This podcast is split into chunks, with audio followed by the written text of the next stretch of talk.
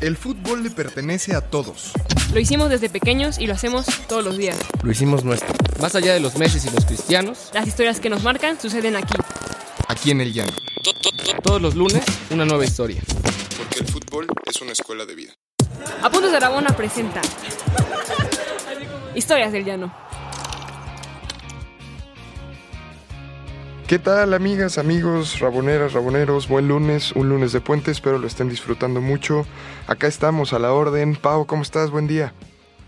Muy bien, muy bien. Lunes de puente, lunes de Super Bowl, lunes de J-Lo y Shakira. Sí, hombre, Este, estuvo, estuvo bueno, ¿eh? Muy bueno, la verdad. A mí me encantó. Yo, yo siento que fue la, la mega ex- eh, explosión latina y quizá fem- y quizá feminista que de alguna manera estaba faltando en el Super Bowl, que creo que es uno de los bastiones más grandes este masculinos en Estados Unidos. Y pues yo realmente muy muy contenta de lo que pasó ayer. Sí, no, además estuvo J Balvin, el único personaje que ha estado en Sabadazo y en, y en el Super Bowl, ¿no? Ayer vi ese tweet y bueno, no podía parar de reír. Pero sí estuvo buenísimo. Y justo, justo porque traemos hoy un tema de. Un tema distinto de cultura digital, de, de cómo funciona esto llamado sports marketing, ¿no? Justo el evento de ayer del Super Bowl, pues es un claro ejemplo de cómo atraer comunidades eh, a través de otros mecanismos que no necesariamente es el deporte como tal, ¿no? Claro. Y por eso nos acompaña un, pues digamos, uno de los pioneros digitales más importantes en nuestro país, que es Raúl Ramírez, mejor conocido como Isopixel. Raúl, bienvenido, ¿cómo estás? Muchas gracias por estar en el podcast. Hola, muy buenos días, Diego, Pau, un placer. Eh, gracias por, por esta presentación. Muy bien, aquí en la resaca del Super Bowl, como dicen muy bien ustedes, un evento pues de los más vistos en el mundo, yo creo, en temas deportivos y es un, un- una explosión, pues solamente dura un- unas tres horitas, pero suficientes para mover todas las, todos los ratings y todos los récords que se que haya en tanto en medios tradicionales como en no tradicionales, ¿no? Está cañón, está cañón lo que mueve. Creo que eh, todavía la Champions la siguen viendo en más países, afortunadamente, pero sigue siendo una cosa brutal. Oye, Raúl, cuéntanos cómo, cómo, primero a mí me interesa mucho saber dos cosas. Uno, ¿cómo fue tu carrera, cómo inició tu carrera profesional? ¿Cómo te posicionaste como este experto que eres hoy en día?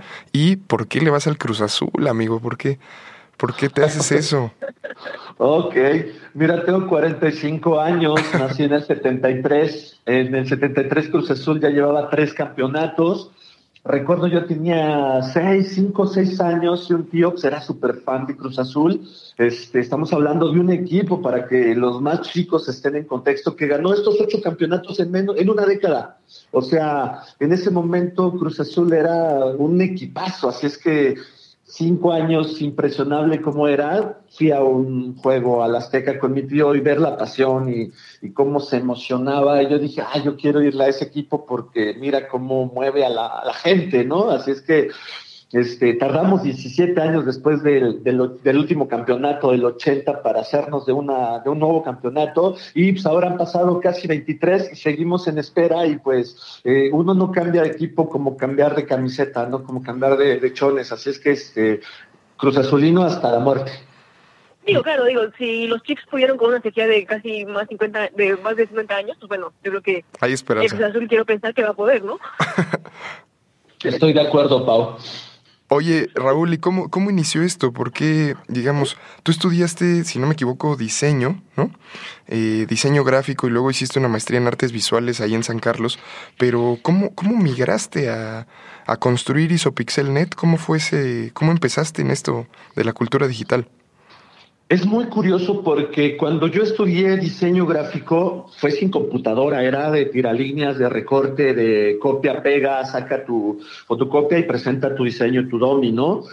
Eh, empezaba esta, empezaba a vislumbrarse algo y eh, como no había cómo practicar en una computadora porque era carísimo, era inaccesible para el común de la gente, Claro. yo busqué hacer mi servicio social en un lugar donde hubiera computadoras. Así es que me fui a la UNAM, al centro de cómputo, y apliqué para hacer mi servicio social, aunque yo no supiera ni prender la computadora, pero sabía que por ahí había algo. Así es que así es como empiezo en, en el mundo de, del web, en el 95 justamente mucho tiempo antes de que existiera servicios de internet en tu casa. Los primeros surgieron en el 97. Yo ya estaba haciendo web en el 95, así es que sí soy uno de los pioneros en el entorno digital. Y pues de ahí para la verdad es que se me dio muy, muy bien porque toda mi carrera, este, aunque fue análoga, eh, ya profesionalmente, pues empecé en todo lo que tenía que ver con páginas web y eh, luego en el 97 surgió Twitter, 96, ahí me convertí como en un referente, además de mi blog, isopixel.net, que ya tenía sus añitos, este, Twitter fue como el, el que acabó de impulsar mi carrera digital, digamos. Ok. Oye, ¿y cómo? ¿Y tú, tú has visto esta evolución? Digamos, eres futbolero y has estado en, el tema durante mucho tiempo. ¿Cómo has visto esta evolución eh, del consumo del fútbol a través de lo digital? Porque hoy es, digamos, es imposible prácticamente que alguien consuma fútbol y no esté viendo su celular, ¿no? O sea, no esté viendo redes sociales o distrayéndose viendo o consumiendo otra cosa. ¿Cómo ha sido esa evolución? ¿O cómo la has visto tú? Pues mira, ha sido muy gradual y ha sido muy importante, muy interesante porque hasta hace una década te puedo decir que esto estaba realmente en pañales. Las, uh, las, las, propias televisoras, ya olvídate de los equipos que ahora generan contenido exclusivo para sus fans en redes sociales, eh, no, no le hacían mucho caso a digital, esa es la realidad. Tiene unos poquitos años que le han tomado importancia y pues hoy en día podemos... Eh, consumir nuestro deporte favorito en, cual, en casi cualquier pantalla, ya sea el Smart TV o la tableta o el celular, eh, redes sociales como Facebook o como Amazon o YouTube nos transmiten ya partidos. Hace una década era imposible encontrar un streaming en línea y era bien doloroso, pero hoy en día eso afortunadamente ha cambiado. Sí, no, de hecho, yo te quería preguntar, Pau, a ti cómo lo ves, porque justo muchas veces los partidos de la femenil, y pues hay que verlos, la mayoría hay que verlos en, en, hay que encontrar el link en Facebook, o sea, ¿cómo lo, cómo lo ves tú? No, no ha sido fácil tampoco. Pues mira, básicamente, o sea, yo siento que para el nivel aficionado es lo mejor que pudo pasar porque justo, o sea, como bien dice, ¿no? El hecho de contar ya con una transmisión en streaming que no necesitas una tele, lo hace, o sea, vaya real, realmente visible en toda parte y en todo momento, pero en cuestión monetizable para la gente que juega, justamente también es un gran hándicap. Y, pues, bueno, digo, no sé qué experiencia tenga justo Raúl en hacer monetizables justamente medios que si bien son de alto alcance, realmente este pues lucran poco. O qué hacer o qué reto o qué hacer, por ejemplo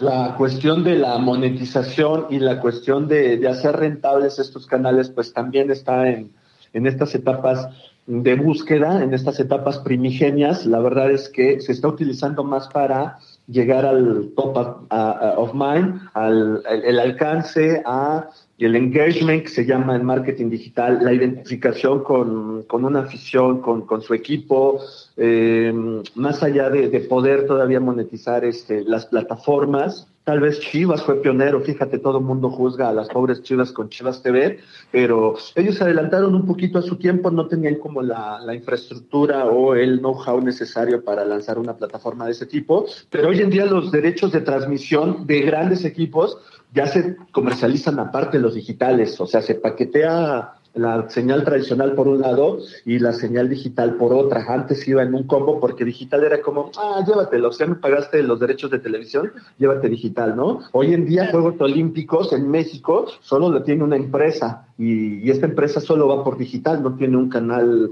normal, digamos. Ok.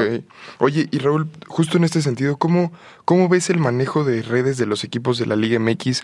¿Cuáles, qué ejemplos te gustan y, y contra quién nos podemos comparar? Porque, por ejemplo, estaba leyendo hace unos días de un bot, un bot que tiene el Arsenal, que se llama Pires, por el jugador, que durante el medio tiempo, durante el partido, es un bot que está a partir de inteligencia artificial, está chateando con los aficionados a partir de distintas este, redes, Messenger, WhatsApp eh, y demás, ¿no? Y está dándoles estadísticas, eh, datos, análisis del partido y demás. Creo que todavía estamos un poco lejos de eso, en México, pero ¿qué ejemplos te gustan aquí que puedes decir, a ah, esta cuenta lo está haciendo interesante o, que te llamen la atención para que la, sigamos?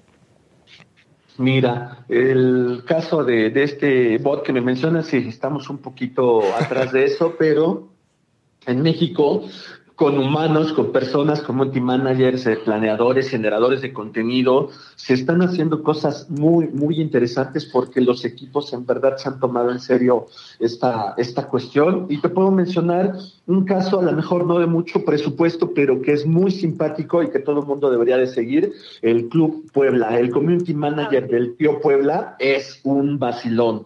El tipo se toma su trabajo con muchísimo humor y involucra a todos los demás equipos y a veces los trolea. Y los demás equipos que son como muy institucionales, de pronto no saben qué responder porque este cuate es como si fuera su cuenta personal, la del Club Puebla. Claro. Sí, y como en esta intención de acercar, creo que esa es la ventaja de, del sports marketing, ¿no? Acercar un poco la experiencia al aficionado y desacartonar eh, el juego, ¿no? Tal cual, Monterrey es un equipo que lo está haciendo maravillosamente bien en digital. Eh, Club América, por supuesto, también eh, tienen un equipo um, dedicado exclusivamente a sus eh, medios digitales. Este, Chivas también, Cruz Azul, mm, Tigres también son equipos que hay que estar siguiendo muy de cerca porque ya no ya no tienes que esperar a que tu equipo salga en algún noticiario, esperarte en la noche para, para ver un resumen, porque ellos ya te están pasando el día a día el, mm, dinámicas con sus eh, aficionados para gritar meet, para conocer a sus jugadores, firmas de autógrafos, ir a entrenamiento, lo cual a mí me parece muy, muy positivo, utilizar cualquier canal para fidelizar a tu, a tu club, a tu base de fans. Claro, como en esta, en esta inmersión total al, al juego, ¿no? Si, no, si nos metemos un poco más en temas digitales, eh, ¿cómo ven los dos el tema del Big Data? Que quizá es algo eh, que los dos están familiarizados, pero creo que puede ser muy interesante para nuestra audiencia. Pau, te escucho. Pues mira, yo realmente estoy apenas entrando a esto porque en, en teoría, este, eh, a partir de, de marzo se supone que eh, voy a trabajar, digamos, en Big apoyando el club y entonces estoy apenas en eso. Pero, o sea, justo yo creo que el gran problema que nosotros tenemos, y no sé si tú lo compartes, eh, Raúl, es que hoy en día, a diferencia de lo que pasaba hace 30, 40 años, hay un mundo de información en cuestión de pases, eh, recorridos, eh, mapas ge geo geotérmicos demás, pero es tanta la información y sin embargo no hay un núcleo interpretativo capaz de realmente arrojar conclusiones importantes, ¿no? O sea, conclusiones determinantes como para decir qué jugador es más capaz, este, cómo visualizar mejor, este, demás. Entonces, yo realmente siento que estamos en, este proceso de estar en, en un mundo, o sea, gigante de datos que antes no se tenía, pero estamos en, ante la disyuntiva de no saber realmente cómo afrontarlo. Claro, claro, sí. El, llegamos a la parte donde mm, estamos en el polo opuesto. De no tener nada de datos, hoy tenemos una sobreabundancia de datos. Así es que si no se analizan o si no se interpretan o se sacan eh, de manera mm, eh, sistemática y muy estructurada, pues no te sirve de nada, ¿no? Hoy en día hemos visto a, muchos equipos y a lo mejor nuestros... Eh, Rabón escuchas, no sé cómo les digan a sus radio, a sus podescuchas. Sí, la este, comunidad. Han de, han de ver algunos jugadores que traen como una especie de pechera, un chalequito. En la parte de atrás traen un sensor, un sensor este, que les va midiendo absolutamente todo, desde pulsaciones, esfuerzo, trayectorias, recorridos. Así es que hoy en día ya se... El famoso Wimu. Exactamente, ya se puede sacar muchísima información para pues saber qué jugador realmente está caminando en la cancha y cuál realmente está haciendo un esfuerzo, pero tienes toda la razón. Estamos aún en pañales, es una tecnología que no está al alcance todavía de todo mundo, pero eh, poco a poco, poco a poco esto lo vamos a ir viendo extrapolado hasta las visorías, hasta búsquedas de talento para encontrar a estos chicos que son eh, talentos ahí extraviados y que es difícilmente un coach, un visor los va a poder revisar en un par de horas de un entrenamiento, ¿no? Yo lo que no sé y te quería preguntar es si crees que justo el área de Big Data es como esta área que realmente puede abrir el fútbol a gente, o sea, se puede abrir más el fútbol a gente justo no especializada en fútbol. Por ejemplo, eh, quizá es muy difícil que un preparador físico tradicional como lo conocemos sea capaz de interpretar esta cantidad de, de datos que ya tienes tanto en cuestión fuerza, de, de, de velocidad y demás, y que quizá justo, ¿no? Eh, puede de alguna manera llevar el fútbol a otros gremios que antes no, que pues se podrá decir, pues sí, que, que, que no tienen mucho contacto con él. Y no sé cómo eso realmente vaya a cambiar justo la visión del deporte mismo.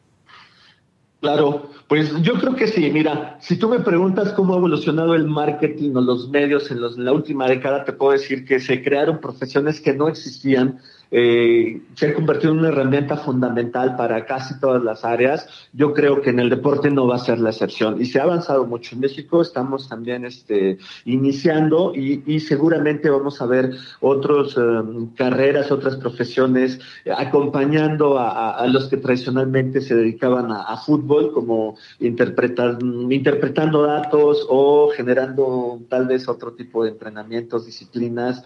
Eh, yo siento que la tecnología per se eh, no viene a sustituir a nadie, al contrario, viene a, implementar, a ser una herramienta más, una herramienta más que nos puede ayudar a ser mucho más eficientes. Y esa para mí sería la definición más cercana de tecnología o de cualquier tipo de estas eh, herramientas. Son herramientas precisamente que nos permiten eficientar nuestro trabajo, hacerlo mucho mejor y más fácil. Claro.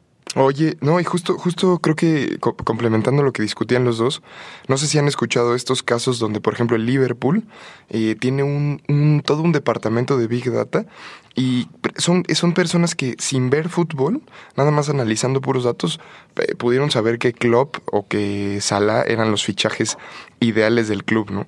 Creo que todavía estamos lejos, pero, pero creo que hacia allá va, hacia allá va y ojalá te vaya muy bien en esta nueva aventura, Pau. Ojalá, ojalá digo, lo que a mí me da curiosidad es ver justo cómo va a ir creciendo el tamaño de los cuerpos técnicos conforme pase el tiempo, ¿no? O sea, justo, ¿no? Como de pensar en un kilo de PP, au, auxiliar y, P, y PF, que justo que, pues, que cada vez vas a ver cuerpos que, vaya, van a ser mucho, mucho más grandes, ¿no? Claro. Claro. No, sí, sí. dime, Raúl, dime es un sí pues eh, poco a poco los eh, equipos de trabajo van van creciendo y mucha gente podrá o decidirá no hacerlo pero se van a quedar en el camino y eso pues no es bueno Así es claro. que sí, vamos a ir viendo crecer estos grupos de trabajo sin duda. Oye, oye Raúl, yo tengo una otro girando un poco la conversación. Eh, ¿Cómo qué, qué ¿Cómo crees que la, por ejemplo, la realidad virtual o la realidad, la, realidad aumentada pueda, pueda interactuar con el fútbol? Qué, ¿Qué, estamos viendo de esos avances? Mira, realidad virtual y realidad aumentada son dos grandes apuestas de las tecnológicas en general, de las grandes empresas. No es gratuito que eh, Google, Facebook, Microsoft estén apostando por este tipo de tecnología. De hecho, ya hay mm, experimentos con Facebook y sus HoloLens. Eh, Microsoft experimentó eh, un buen rato con este dispositivo mm, que te permitía jugar solamente con tus gestos. Facebook, eh, Google está muy avanzado también en, en automatización, en, en, realidad virtual. Este, creo que es una de las grandes apuestas a futuro para todas las tecnológicas y deporte, por supuesto, no va a ser la excepción. Me, me, me imagino un par de escenarios ahí, visorías remotas, eh, wow. poder eh, ver a un jugador eh, sin que tengas que viajar mil kilómetros a verlo a Sudamérica. Este, claro. Activaciones en marketing a través de hologramas o Eso, de ajá. Sí, justo, eventos. Justo se me ocurría como, yo lo leí a partir de la moda, o sea que si te vas a comprar unos zapatos o quieres la camiseta de tu ídolo, ya hay todo un sistema para que te la pruebes y vieras virtualmente, para que veas virtualmente cómo te quedaría, cómo, cómo jugarías con esos tenis y demás, lo cual me parece algo muy, muy cabrón. ¿Cómo ves, Pau? No, está cañón. Justo, mira, mi roomie, digo, curiosamente es psicóloga y empezó igual, o sea, a dar terapia a deportistas con realidad virtual, lo, lo cual para mí también, o sea, cuando, cuando, me lo dijo yo dije, wow, eso jamás lo había pensado, ¿no? O sea, como, no sé, con tu recrear alguna final que perdiste, por ejemplo, y verla y tener, o sea, como tal avance de terapia y tan real, o sea, yo lo vi y dije, esto es mind, mind blowing, ¿sabes? Sí, sí, sí. Ojalá y, Ojalá nunca me recreen en realidad virtual esa final de América Cruz Azul donde Boy mete el gol al último minuto. Todavía me duele. No, sí, cómo no. Oye, Raúl, y otra cosa que también está ahí, que está creciendo con una fuerza brutal, que incluso creo que muchas veces el cine está adaptando estas dinámicas y se está ajustando a, a esta evolución de los, de los eSports, ¿no? O sea, cómo está impactando a tal grado que ya los equipos tienen hasta, hay ligas que tienen este hay ligas de esports, de FIFA y demás, de Pro Evolution Soccer. La neta no, no estoy muy metido en ese tema, pero tienen todas unas ligas y ya son como famosos y están ganando muchísimo dinero. ¿Cómo ves esa, esa, esa beta, pues, o ese camino también digital del fútbol? Es una, es un salto cuántico de todo lo que conocíamos, porque esto empezó a mezclar dos mundos que por sí solos generaban muchísima empatía, muchísimo dinero y pues que es el, son los videojuegos y es el deporte. Algún visionario entendió que había que hacer eh, ligas y torneos y competencias con mezclando esto y pues el éxito, la verdad es que muchos youtubers, muchos generadores de contenido han migrado, uh, antes era muy especializado el, el, chico que se dedicaba al eSport, hoy personajes populares que conocíamos están migrando hacia esta parte porque, como dices, se mueve un montón de talento, un montón de tecnología y sobre todo dinero y las empresas eh, están invirtiendo, están creando sus propios equipos de eSports y los premios que se generan y que mueven y la pasión, se llenan estadios de, de, esto, este, es increíble, ¿no? Sí, sí, no sé cómo veas tú, Pau. Pues mira, yo, yo, no sé, yo siempre he estado como con una opinión un poco impopular respecto a los a los esports en el sentido de que yo siento que es como una facilidad, bueno, es, un, es el facilitar el deporte y que justo por eso es tan masivo, pero que yo no sé si sea tan eh, sano a nivel humano, pero pues, fuera de eso, súper arcaico mi comentario, súper retrógrada quizás, este, pero es como la preocupación ahí que, que es que siempre me va a quedar, ¿no? Pero ¿Cómo ves tú, Raúl? Pero, pues, Raúl se rió así como diciendo, esta señora de 75 sí, justo, años. Justo. Ya siéntese, señora, sí, justo, justo. Ya siéntese, señora. sí, sí.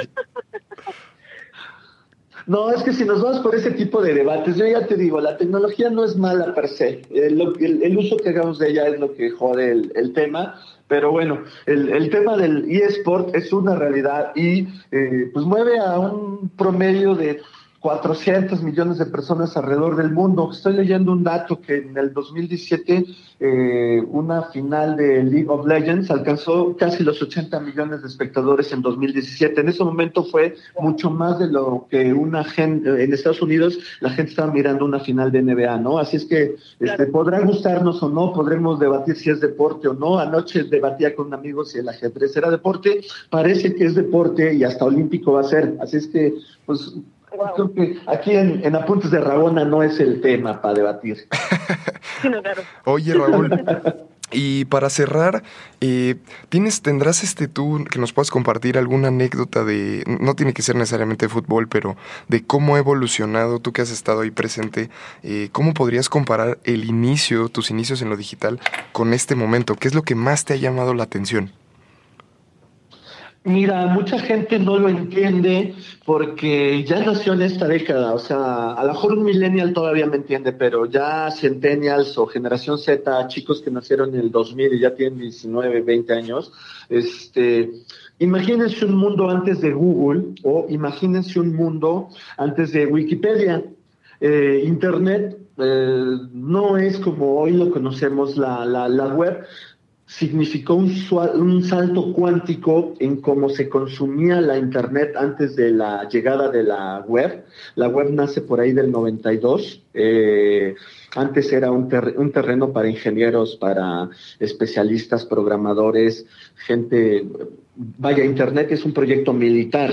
Así es que imaginen cómo era la, la Internet 1.0, gris, pero ya podías insertar imágenes, pero ya podías este, mandar un correo.